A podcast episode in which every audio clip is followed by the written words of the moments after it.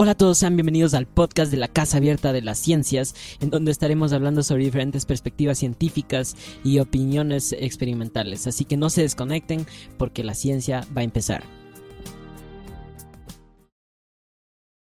Sean todos bienvenidos al podcast de la Casa Abierta de las Ciencias. En este caso estaremos grabando específicamente con el tema redirigido hacia la biología. Para empezar este podcast, queremos invitarle, eh, presentarles a nuestros cuatro invitados especiales, los cuales son dos estudiantes y dos profesores. El primer estudiante es José Basante, el segundo estudiante es María Victoria Hidalgo, el tercer profesor es eh, el ingeniero Sebastián Arroba y el cuarto invitado es ingeniera Gise Solís. En este caso, para empezar, le vamos a invitar a José Basante que nos ayude a dar una breve introducción sobre su perspectiva en relación al biogás, ya que cabe recalcar que ese fue el tema de su proyecto personal. Así que, ¿qué nos podrías decir en respecto a eso, Josué? Eh, primero que nada, buenas tardes. Eh, hablando sobre el biogás, se podría decir que yo tengo información muy importante, ya que durante mucho tiempo, eh, el tiempo en que yo estuve realizando mi proyecto, tuve que leer mucho sobre lo que es un biogás cómo se genera y todo lo que puede llegar a abarcar la generación del biogás. Entonces, em, durante esta investigación yo descubrí y entendí, de hecho, que el biogás hoy en día es considerado como una fuente de energía y puede ser renovable si es que se genera en biodigestores. En países un poco más desarrollados, como los que están en Europa o, países, o partes de Estados Unidos, se considera una fuente de energía renovable e incluso se les da una paga esencial a las empresas o, lugares que utilizan los biodigestores para generar biogás y luego generar energía, ya que esto es un aporte y una ayuda al medio ambiente. Efectivamente, José, como tú nos estás introduciendo un poco a este tema del biogás, eh, no sé si nos podrías contar un poquito más sobre lo que es el cuidado ambiental en, lo que respecta al biogás. Eh, claro, de hecho, esto del biogás es una manera de ayudar al medio ambiente. Eh, y la razón esencial es porque muchas de las, eh, la manera, la única manera de generar este biogás es mediante la descomposición de materia orgánica, y esto se hace dentro de biodigestores.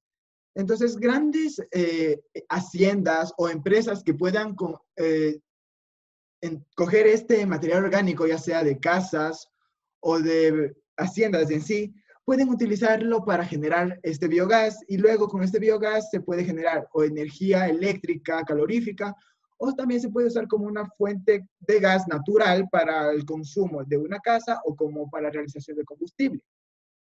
Eh, básicamente, lo que yo trato de decir es que los biodigestores son una buena manera de usar la tecnología de hoy en día porque estamos generando biogás a partir de materia orgánica que se puede estar descomponiendo en botaderos o en basureros. Y, es, y cuando esta basura orgánica se descompone, este gas sube a la atmósfera, estos son gases que, de efecto invernadero que al final terminan causando el calentamiento global. Entonces, si es que nosotros usamos esto de manera correcta, o sea, si sabemos utilizar los desperdicios orgánicos para generar biogás y luego usarlo, es mucho mejor ya que esos desperdicios, esos gases no se están yendo directamente a la atmósfera, está pasando por un uso. Y además, después de quemar este gas, solo se genera monóxido de carbono, lo cual no es un gas de efecto invernadero. Entonces, se podría decir que esto es bueno para el medio ambiente, la generación de biogás. Así es. Mediante la respuesta que tú nos acabaste de dar, podemos llegar a entender que existe una disminución de la contaminación comparado a los productos de, de fósiles, ¿no es cierto? Es basada en fósiles. Entonces, la pregunta principal es que eh, si esto es una alternativa viable. Tú ya al inicio mencionaste un poco del aspecto económico, pero no sé si podrías profundizar en ese tema. Si esto del biogás, eh, la, mayoría de personas sería alcanzable o si es viable para su desarrollo. Eh, de hecho, sí, en muchos países, como ya lo dije, en Europa, hay una tabla que nos, según una tabla que yo he leído, nos demuestra cómo los países han ido aumentando con el pasar de los años, desde 2015 hasta el 2019, cómo han ido aumentando el uso de estos biodigestores para generar biogás. E incluso hay muchos lugares que, muchas ciudades en sí, que generan su energía mediante los biodigestores, mediante el biogás. Ah, y también, como dije, muchos países, muchos gobiernos de países han tomado medidas de ayudar a este tipo de industrias que tratan de mejorar el medio ambiente y reciben una paga mensual que es como un apoyo parte del gobierno en sí. Y también en otras partes incluso se ha llegado a omitir el uso de gas extraído de minas y ha sido totalmente reemplazado por el uso del biogás en sí, ya sea líquido o sea en gas para el uso de en una cocina o para los calefones. Eh, de hecho, se podría decir que es muy rentable porque nosotros, eh, la mayoría de basura que nosotros botamos, desechamos, puede llegar a ser orgánica. Entonces, en vez de llevar esta basura orgánica a un basurero común y corriente, se podría eh, separarla de la basura normal y ser llevado a lugares de tratamiento para que luego esta basura orgánica sea para generar la energía para una ciudad entera. Entonces, se podría ser totalmente rentable, ya no haría falta estar desperdiciando basura y darle un nuevo uso a algo que se consideraba desperdicios. Así es. Le agradecemos a nuestro primer panelista por los comentarios que nos acaba de dar en este, en este ciclo de preguntas. A continuación, para introducir a nuestra segunda panelista, María Victoria Hidalgo, la cual también tuvo la iniciativa de introducir un proyecto muy innovador en, en, lo que respecta a biología, el cual es el biocombustible. Así que, por favor, María Victoria Hidalgo, ayúdanos con una breve introducción sobre el impacto ambiental de tu, de tu proyecto y más o menos de qué se trata. Bueno, pues que nada, muy buenas tardes. Eh, sí, como antes ya dijo Josué, mi proyecto, eh, que yo, el, proyecto que yo realicé fue eh, un biocombustible a base de aceite quemado de cocina, que es una alternativa muy rentable, de acuerdo a lo que yo investigué durante todo el proceso que yo realicé el proyecto. Es, en, en, en muchos aspectos, el, el biocombustible tiene un impacto ambiental muy positivo en cuanto a las emisiones de gas de efecto invernadero que se producen a comparación de lo que se produce con, los combustibles fósiles, pues el biocombustible reduce esas emisiones, de, esas emisiones de gas dañino a la atmósfera. Eh, esta es una alternativa que en varios países ya desarrollados, como lo es, por ejemplo, Europa, específicamente en España, existen varias empresas que ya utilizan esta, esta alternativa, esta opción, por, porque por medio de una, eh, de una tabla que se llama restricción de emisiones, eh, desarrollaron y analizaron que el biocombustible puede reducir eh, notablemente lo que es las emisiones y el contaminante a comparación de los combustibles fósiles. Exactamente. ya nos introduciste un poco sobre lo que es la disminución de la contaminación, un poco sobre el impacto ambiental, pero la pregunta que más resalta en este caso es si es rentable y si es viable su desarrollo e, e implementación en el medio ambiente y en el uso de todos los ciudadanos. ¿Qué nos podrías decir? La verdad es que eh, sí, es una alternativa muy rentable en cuanto al, impacto eh, ambiental y en cuanto a la, a, la, parte económica de las empresas y para la sociedad, ya que el eh, la materia prima que utilizan los biocombustibles, según las investigaciones eh, realizadas, eh, nos dicen que la materia prima es mm, em, económicamente muy baja para utilizar, ya que se utilizan en sector, ya que se producen por medio de sectores agrícolas. En países como España, que ya antes dije, la producción de aceite de, por ejemplo, de palma o el aceite de el aceite de cocina que se utiliza en muchas empresas a grandes eh, cantidades, es reutilizado. Entonces, la materia prima no, eh, no, no es tan costosa a comparación de la que se utiliza para los combustibles fósiles. Entonces, es una alternativa muy rentable. En cuanto a su desarrollo, también es muy fácil de, de utilizarlo económicamente. Eh, no, se, no es tan, em, no es tan em, difícil de lograr un impacto económico alto como se lo hace con los combustibles fósiles. Entonces, eh, yo creo que el biocombustible, el impacto ambiental que crea es muy positivo. Eh, obviamente tiene sus eh, puntos negativos, pero, pero gracias a los análisis ya a los análisis de científicos y de muchas revistas que hablan del biocombustible, tenemos como conclusión que, lo, que son más puntos positivos que negativos, porque al ser un producto de se podría decir que natural, bio, eh, como lo dice la palabra, es muy bueno, un impacto muy bueno hacia el medio ambiente a comparación de otros combustibles y energía que es dañina para el medio ambiente.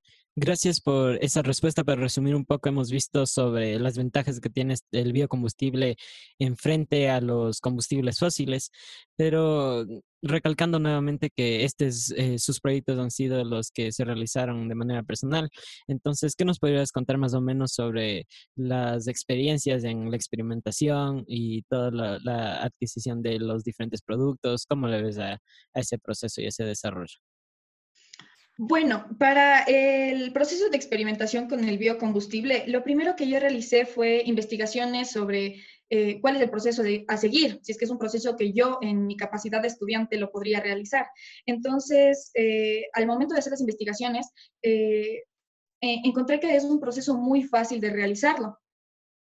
pues lo primero que, me decían en, los, en las fuentes era que tenía que conseguir los materiales que eran el aceite, que lo, ah, que lo obtuve del, del, comedor del colegio, era un, un, aceite ya utilizado, que no tenía ninguna incidencia que se haya utilizado, simplemente el primer paso era que había que filtrar el aceite, eh, que es un proceso un poquito demorado de dos a cuatro días porque necesita estar muy bien filtrado, necesita ser un aceite que esté que no sea puro, pero que sí sea limpio.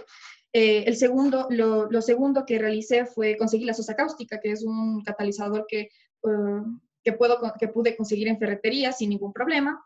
Y para así, con el metóxido y el, metan y el etanol, crear el metóxido para realizar la reacción del biocombustible. Que después lo que hice fue eh, mezclar el metóxido con el aceite y esperar que repose la, el, biocombustible por 12 horas y así separar el, el estrés y el glicerol para tener como producto el biocombustible de una manera muy fácil y un proceso rápido, se podría decir.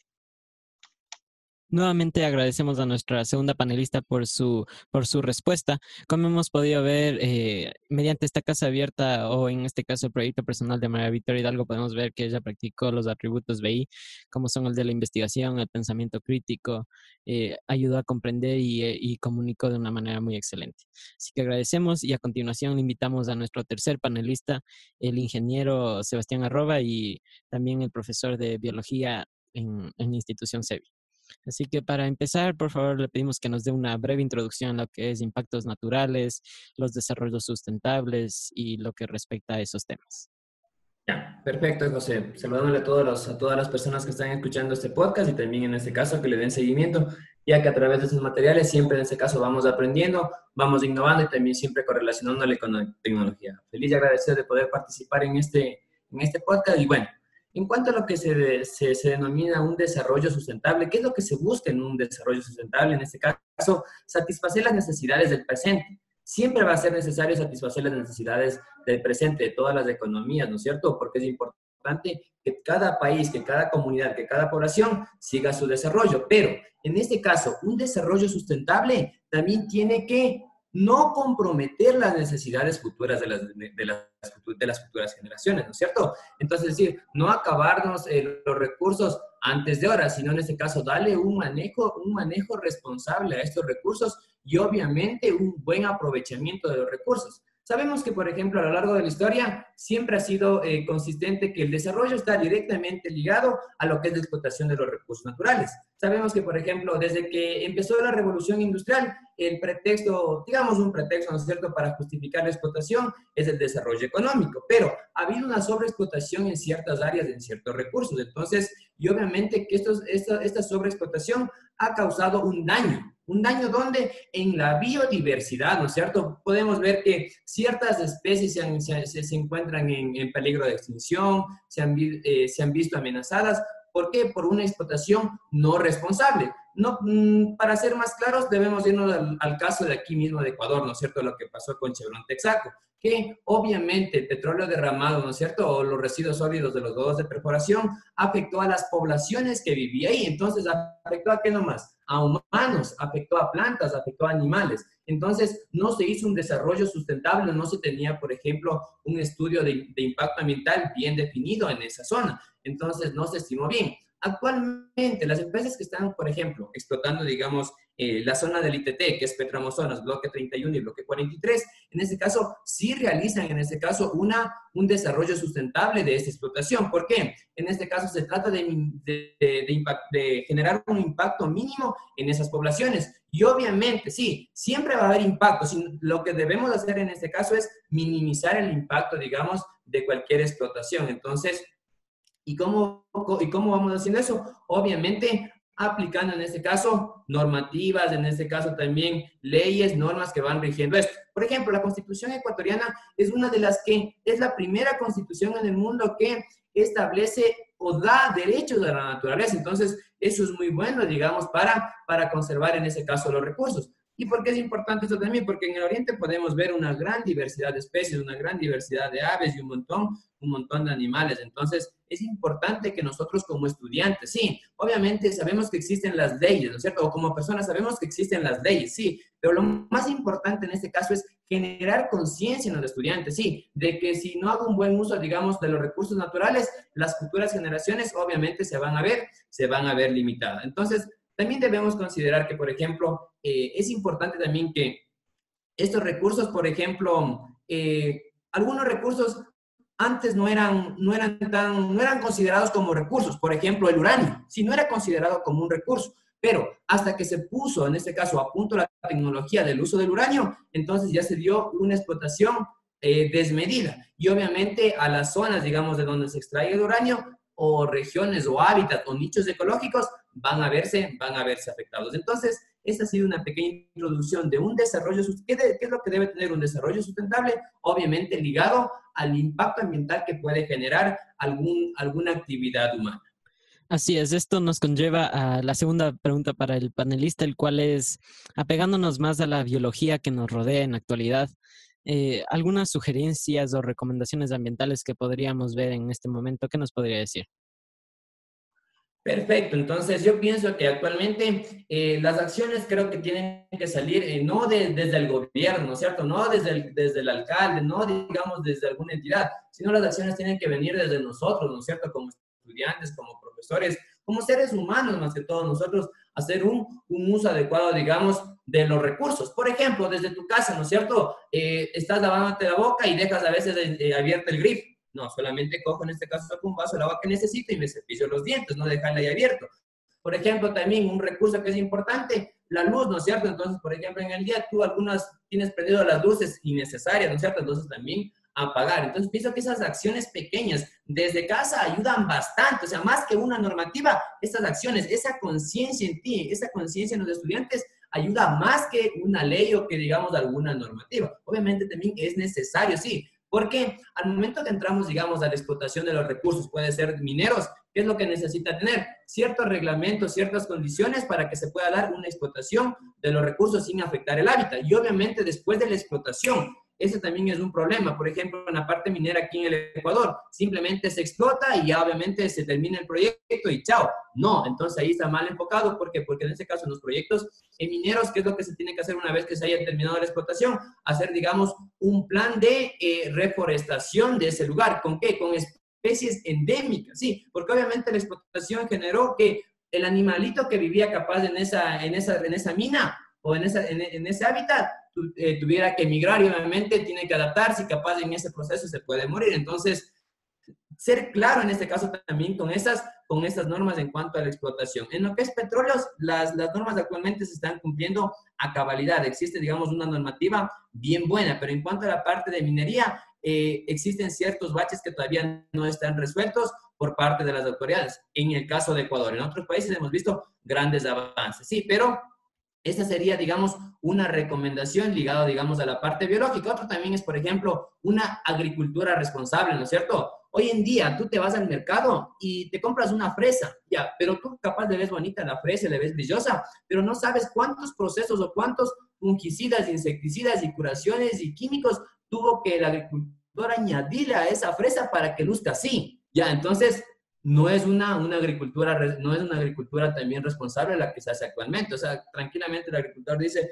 yo por querer sacar bien mi producto, vendo ese producto, pero tú no sabes cómo está compuesto, qué proceso le llevó para que te comas eso. Entonces también pienso que tiene que haber una agricultura un poquito, un poquito más responsable y obviamente también en este caso mitigar el uso de ciertos mitigar el uso de ciertos contaminantes, por ejemplo, en la misma área de la agricultura, utilizar en este caso fungicidas naturales.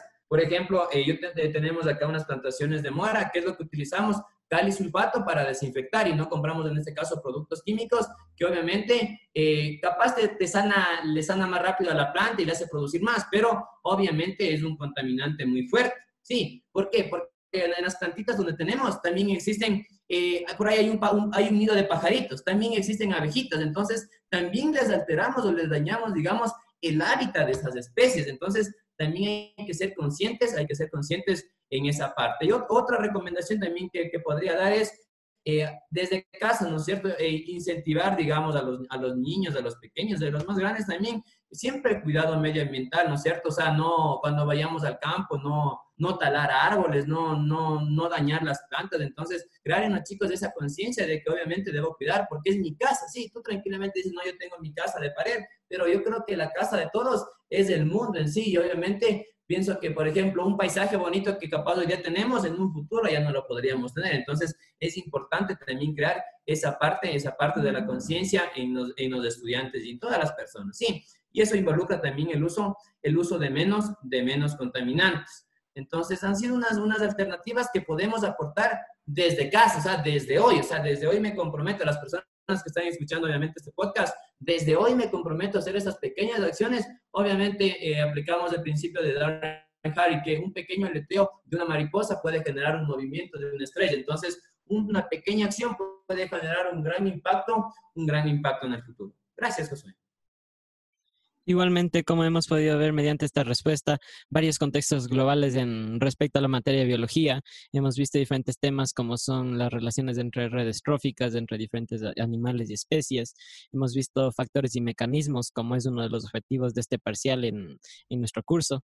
Entonces, para ir culminando con su participación, eh, queremos que por favor nos indique brevemente sobre una de las preguntas que hemos estado viendo durante este parcial, el cual es si la economía justifica la explotación de los recursos. ¿Qué nos podría decir? Ya, entonces en cuanto a ese punto también es importante analizar que los recursos obviamente son necesarios para las economías y mucho más para una economía emergente como es la ecuatoriana, ¿no es cierto? Entonces, ¿por qué? Sabemos que el 50% de las exportaciones, en este caso del Ecuador, depende en este caso del recurso del recurso petróleo. Entonces, es necesaria la explotación petrolera, ¿no es cierto? Entonces, a veces hay grupos ambientalistas que dicen que no, que no es necesario. Si es necesario, porque obviamente abastecen a lo que son gastos de salud, gastos de educación, entonces gastos en ese caso por parte del gobierno. Entonces, en, en, cierta medida sí, sí es necesaria la explotación de los recursos, pero siempre y cuando se lo haga de una forma responsable, se haga, digamos, siguiendo el marco legal, el marco ético y también en ese caso un marco, un marco responsable por parte de las empresas que explotan. Entonces, Aquí en Ecuador también se explota el cobre, entonces, pero no, la mayoría de minería en el Ecuador, más del 90% de la minería en Ecuador es, eh, es ilegal, entonces es de forma, de, forma rudimentaria, entonces no respetan ciertos, ciertos parámetros al momento que van a hacer explotación y no siguen ciertos lineamientos que en ese caso favorece, que pueden favorecer, digamos, a la conservación de las especies a la favoración, a la conservación de las especies de esa, de esa zona o región. Entonces, sí es importante en este caso la, la, la, explotación de los recursos naturales. ¿Por qué? El petróleo en este caso es un valor tangible, ¿no es cierto? Es algo que podemos tocar y obviamente algo que podemos comercializar para que obviamente genere recursos, genere riqueza para el país. No podemos darle espalda, digamos, a ese, a ese recurso. Pero en este caso debemos obviamente existen, ¿no es cierto? Como les había dicho en la anterior intervención mía, sí existe en la parte petrolera, digamos, el tema medioambiental es demasiado delicado, demasiado bien hecho. Por ejemplo, la empresa, la empresa Petroamazonas tiene un departamento directamente eh, direccionado a lo que son temas de impacto ambiental en cada región, en cada bloque petrolero donde se realiza la explotación. Obviamente existen otro, también otro tipo de explotación, otros recursos que no están eh, tan bien controlados y que se necesitaría, digamos, implementar medidas para su correcta, para su correcta explotación. Entonces, y yo creo que también actualmente, o sea, todos ahorita, por ejemplo, todos los que están escuchando están, eh, tienen un smartphone, ¿no es cierto? Entonces, ¿y este smartphone de qué está hecho? Está hecho de ciertos, de ciertos minerales. Entonces, de ciertos minerales, de ciertos elementos elementos químicos que obviamente para su constitución tuvieron que en este caso ser explotados. Entonces, sí justifica porque obviamente la sociedad va a un desarrollo, un desarrollo humano, un desarrollo eh, tecnológico, todo eso, pero también debemos conservar en este caso ciertas características del medio ambiente y hacer una explotación responsable de los recursos. Agradecemos al tercer panelista. Como hemos podido ver, hasta este punto hemos podido responder eh, el principal objetivo de acumular conocimiento científico, hemos podido describir y explicar los factores y mecanismos. A continuación, invitamos a nuestra cuarta panelista, la ingeniera Gisela Solís, la cual nos estará ayudando con una perspectiva mucho más ambiental, mucho más enfocada en lo que tiene que ver a biología. Entonces, por favor, nos puede ayudar en el tema de la biodiversidad el desarrollo de las diferentes especies y organismos. Hola chicos, qué placer poder colaborarles. Felicito y aplaudo cada una de las intervenciones suyas, excelentes. Adicional a ello, em, yo quisiera mencionarles un poquito de cómo afecta la biodiversidad quizá el aparecimiento de nuevos virus, ¿ya? Entonces, me parece muy interesante debido a la realidad que estamos pasando. Entonces, si es que nos remontamos hace unas cuatro décadas atrás, podemos apreciar que ha existido aproximadamente un 70% o más de infecciones ocurridas eh, prácticamente por la transmisión de animales. Eh, a esto se le conoce normalmente como zoonosis. Entonces, la palabra zoo ya nos debe indicar que están inmersos animales. Entonces, la zoonosis, para poder definirles y para que me puedan entender, es una enfermedad propia de los animales que incidentalmente ellos van a transmitir a los humanos, a las personas. Entonces, ¿qué es lo que nosotros debemos primero entender? Que existen niveles tróficos en nuestra cadena alimenticia. Entonces, cada, cada especie tiene su razón de ser, eh, cada eslabón cumple una función específica. Entonces, si nosotros visualizamos esto, podemos ir entendiendo que quizá si nosotros encontramos un ratón, decimos, Dios, qué animales para desagradables, es terrible tener esta clase de sorpresas, pero son necesarios. ¿Por qué? Porque las lechuzas se alimentan de este tipo de, roedores. Entonces, si nosotros en los campos lo que hacemos es mm, envenenarlos, em, buscando erradicar este tipo de, de animalitos, lo que estamos haciendo es dejar ahí un vector de contaminación. Entonces, las lechuzas, como yo les comentaba, las lechuzas lo que hacen es Em, consumir a estos animales.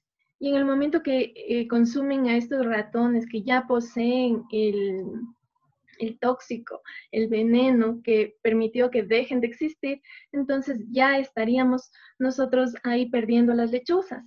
Entonces, de esa manera, nuestras aves, en este caso las lechuzas, son las controladoras de roedores. Y entonces debemos recordar que los roedores son los que transmiten el hantavirus. Entonces, y así puedo mencionarles algunos ejemplos.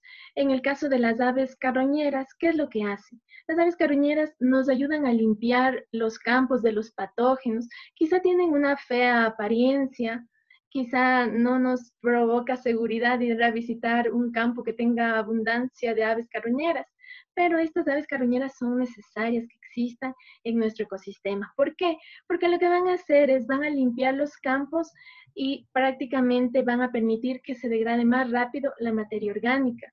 ¿sí? Entonces, si es que nosotros quizá eh, regamos de igual manera algún tipo de veneno para que estas aves mueran, entonces estaríamos perdiendo la cúspide de nuestra pirámide trófica.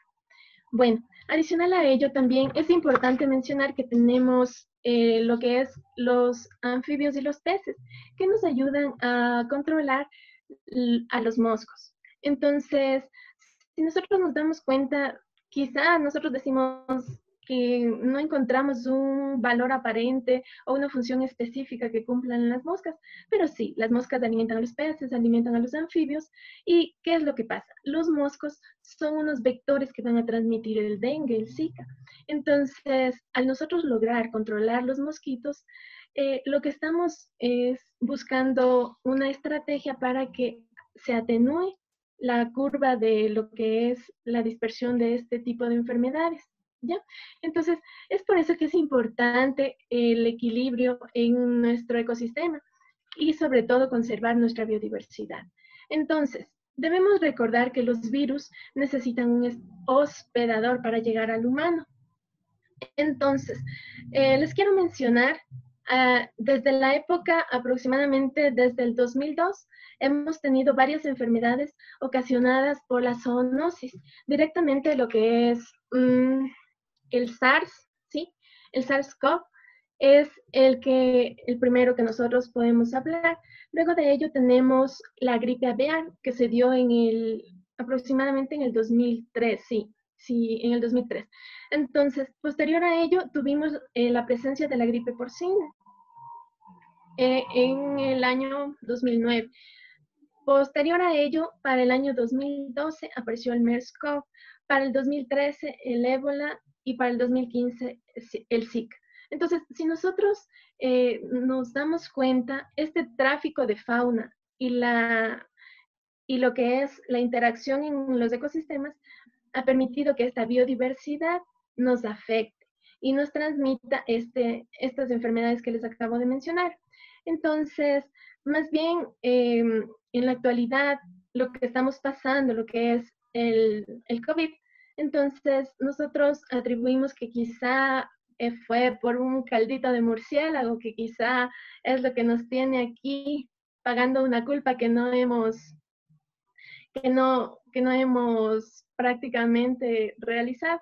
Entonces, en virtud de ello, les puedo aseverar que la zoonosis nos, nos ha causado a lo largo de estos años varias enfermedades.